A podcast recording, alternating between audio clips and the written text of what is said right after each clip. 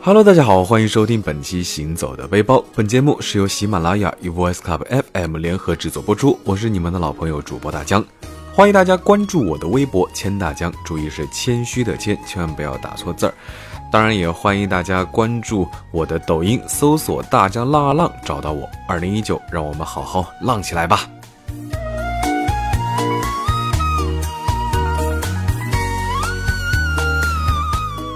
那最近的猪肉呢是越来越贵了，呃，大江也是非常后悔价格便宜的时候，怎么就没有多吃点炸猪排、红烧肉、糖醋里脊、炖猪蹄儿等等等等呢？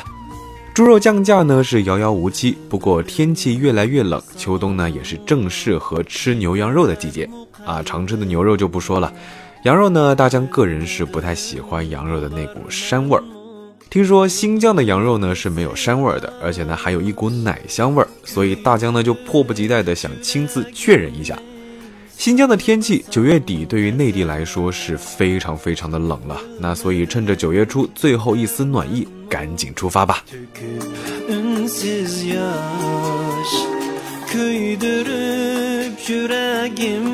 新疆是我国面积最大的省啊，具体有多大呢？大家可以看看地图都懂的。大概呢，也就七个湖北省这么大吧，所以去新疆玩一定一定要提前做好路线规划，不然呢，一不小心就是几百公里的回头路，路费、燃油费爆表。新疆呢分南疆和北疆，以天山为界，天山以南为南疆，天山以北为北疆。据当地的朋友说呢，南疆居住的多是少数民族旅游，以人文风情为主；那北疆居住的呢是建设兵团旅游，以各种自然风光为主。啊，由于时间原因呢，只能选择一条线路。那大江呢还是比较喜欢吃吃喝喝、拍拍照啊，所以这次的新疆之行就选择了北疆路线。由于地理环境原因呢，南疆和北疆风土人情和景色习俗都有非常大的差别。有时间最好还是两条线路都可以去逛逛，会是两种完全不同的体验。去新疆玩呢，最好还是到本地，然后再找接待包车什么的。如果从出发地找的话呢，还是会转给当地的旅行社啊，这样就多了一道手续费，非常不划算。那大家自己去玩呢，不找导游，就只用拼包车的费用就好了。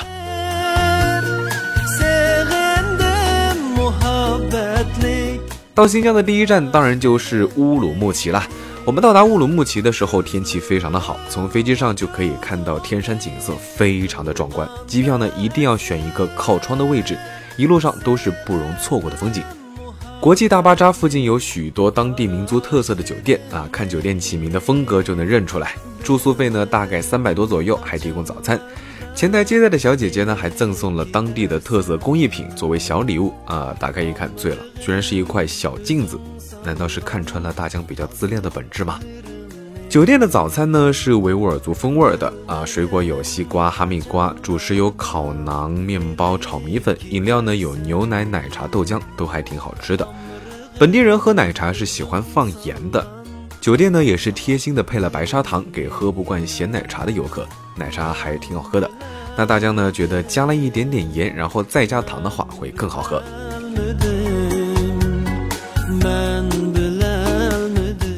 吃过早饭，我们就要坐大巴去天山了。买了门票加车票的套票就出发。坐在车上看看沿途的风景呢，发现新疆的公路视野真的是非常的开阔。放眼望去，可以看到大片的天空和地平线，道路呢也非常的直，很少弯路。因为视野太宽阔，周围也非常的空旷，没有什么参照物，所以呢就感觉不到车行驶的速度，不知不觉呢就睡着了。一觉醒来呢，就已经到了天池景区的门口。景区的门口呢叫石门一线，是非常窄的一条峡谷。据说三千年前呢，这里是西王母宴请周穆王之地。呃，怪不得景点名听起来好像有那么几分仙气。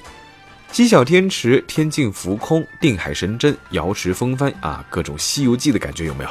游览天池最好的方式呢，还是坐船，船票是八十块钱一个人。远处白色的雪山呢，点缀着金色的树林和天空，白云一起倒映在湖面上，这样的美景呢，之前只在电脑桌面见过。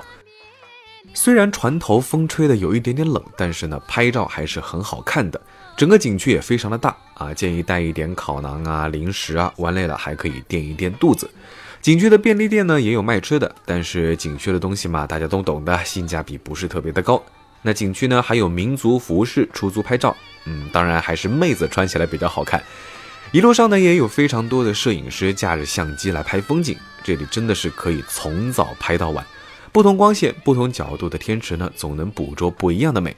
那最多人拍照留念的地方，还是刻有“天山”两个字的石碑。石碑背后就是如镜面般的湖水，不禁呢就让人想起了梁羽生的武侠小说《七剑下天山》啊！真羡慕天山派天天能够在国家五 A 级风景区里面修炼呐。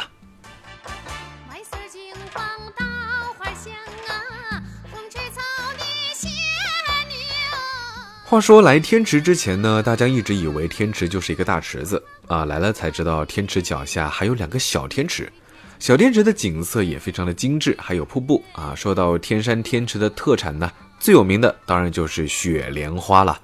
雪莲花生长在天山山脉海拔四千米左右的悬崖上，生长期要六到八年，功效主要有活血通经、清热解毒、祛风湿、消肿止痛。用于头部创伤、妇科病、类风湿关节炎、中风、高山反应、外敷消肿啊，等等等等。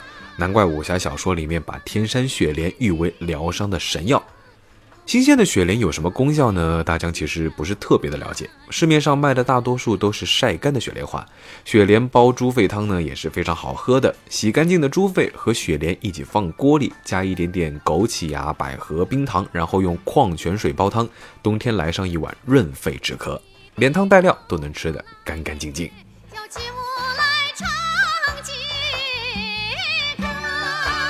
游览完天池天山，下一站呢要去的就是北屯镇。这里呢是去喀纳斯的中转站，打算在这里休息一天，然后再去喀纳斯。从北屯镇呢去阿勒泰或者去喀纳斯呢都非常的方便，在这里休息一天，主要是为了去阿勒泰淘玉石宝石。那大多数人对新疆的特产的印象啊，就是切糕啊、羊肉串呐、瓜果葡萄干啊，其实玉石宝石才是新疆最有价值的特产。阿勒泰地区具有多种多样的成矿地质条件，矿产资源呢极为的丰富，矿种齐全，储量也十分的丰富，盛产有色金属、黄金啊和海蓝水晶、碧玺等名贵的宝石。每年八月，阿勒泰还会举办国际宝石节。和田玉、黄金这种天价的宝贝儿呢，啊，大江是砸锅卖铁也买不起的。嗯，不过还好有海蓝宝石、芙蓉石、碧玺、金丝玉这些好看又价格亲民的宝石。产量最多的呢，就是海蓝宝石了。加工好的呢，从几百到几千的价位都有。带回内地加工一下，成品完全不输商场的珠宝专柜。送人呢，也还是挺有排面的。那大江是怎么知道这些的呢？其实也是奉命跑腿替家里的三姑六姨买的。这么多闪闪发光、眼花缭乱的宝石，大江这种直男，嗯，说实话真的看不出什么区别。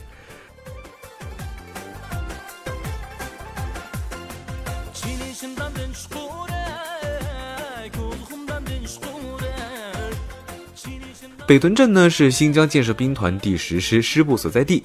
兵团建设的城镇和少数民族的城镇区别还是非常明显的。房屋、道路、沟渠、农田、树林等等呢，都是用横平竖直、整齐划一的直线切割出来的方阵。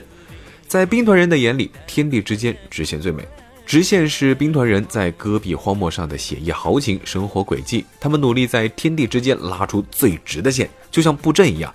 把兵团所有的公路、房屋、树林、水渠、农田、街道用直线画成威武的军阵。那直线呢，是兵团人最钟爱的，也几乎是唯一的审美取向。从来没有见过这么整洁漂亮的街道啊！无法想象这只是一个偏僻的小镇。镇上的建筑呢是前苏联风格的，路两边的树都是金灿灿的，金色的落叶点缀着街道，人行道和花圃之间还有小木桥供行人通过。路边的景色呢也十分的雅致，连公交车站都有两种样式，一种是绿色有小尖顶欧式风格的亭子，另外一种呢就是红色中式风格的亭子。镇上的公共汽车呢还有双层的观光大巴啊，小镇是真的非常的小，坐观光大巴绕小镇一圈也不过一个小时左右。本以为这里只是一个中转的小镇，没想到有这么多意外的惊喜。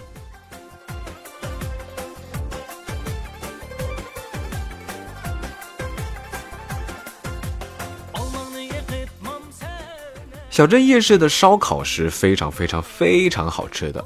红柳烤的羊肉串呢，有一种独特的香味，没有过多的调料，羊肉呢是半肥瘦的，一口咬下去，油脂和瘦肉在口中完美的交织，没有什么比得上吃肉带来的满足感了。新疆的羊肉刚好趁热吃，是真的没有膻味，还有一股淡淡的奶香味。吃烧烤怎么能不喝饮料呢？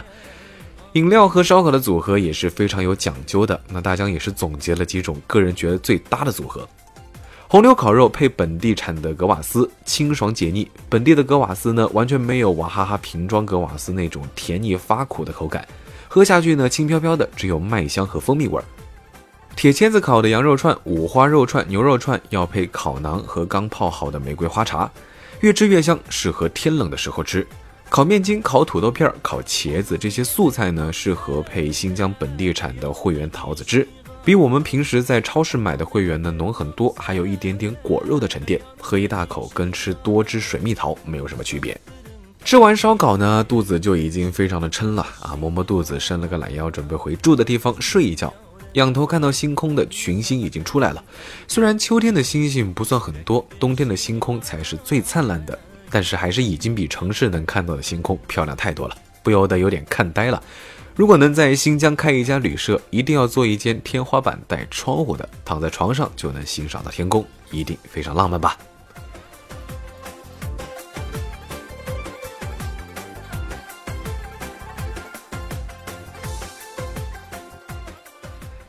好了，那本期行走的背包到这里就告一段落啦。下期的节目更加精彩，下期我们要继续北疆之旅。我是大江，欢迎大家关注我的微博“千大江”，谦虚的谦，也欢迎大家关注我的抖音，搜索“大江浪啊浪”，找到我。二零一九，让我们一起浪起来！我们下期节目再见，拜拜。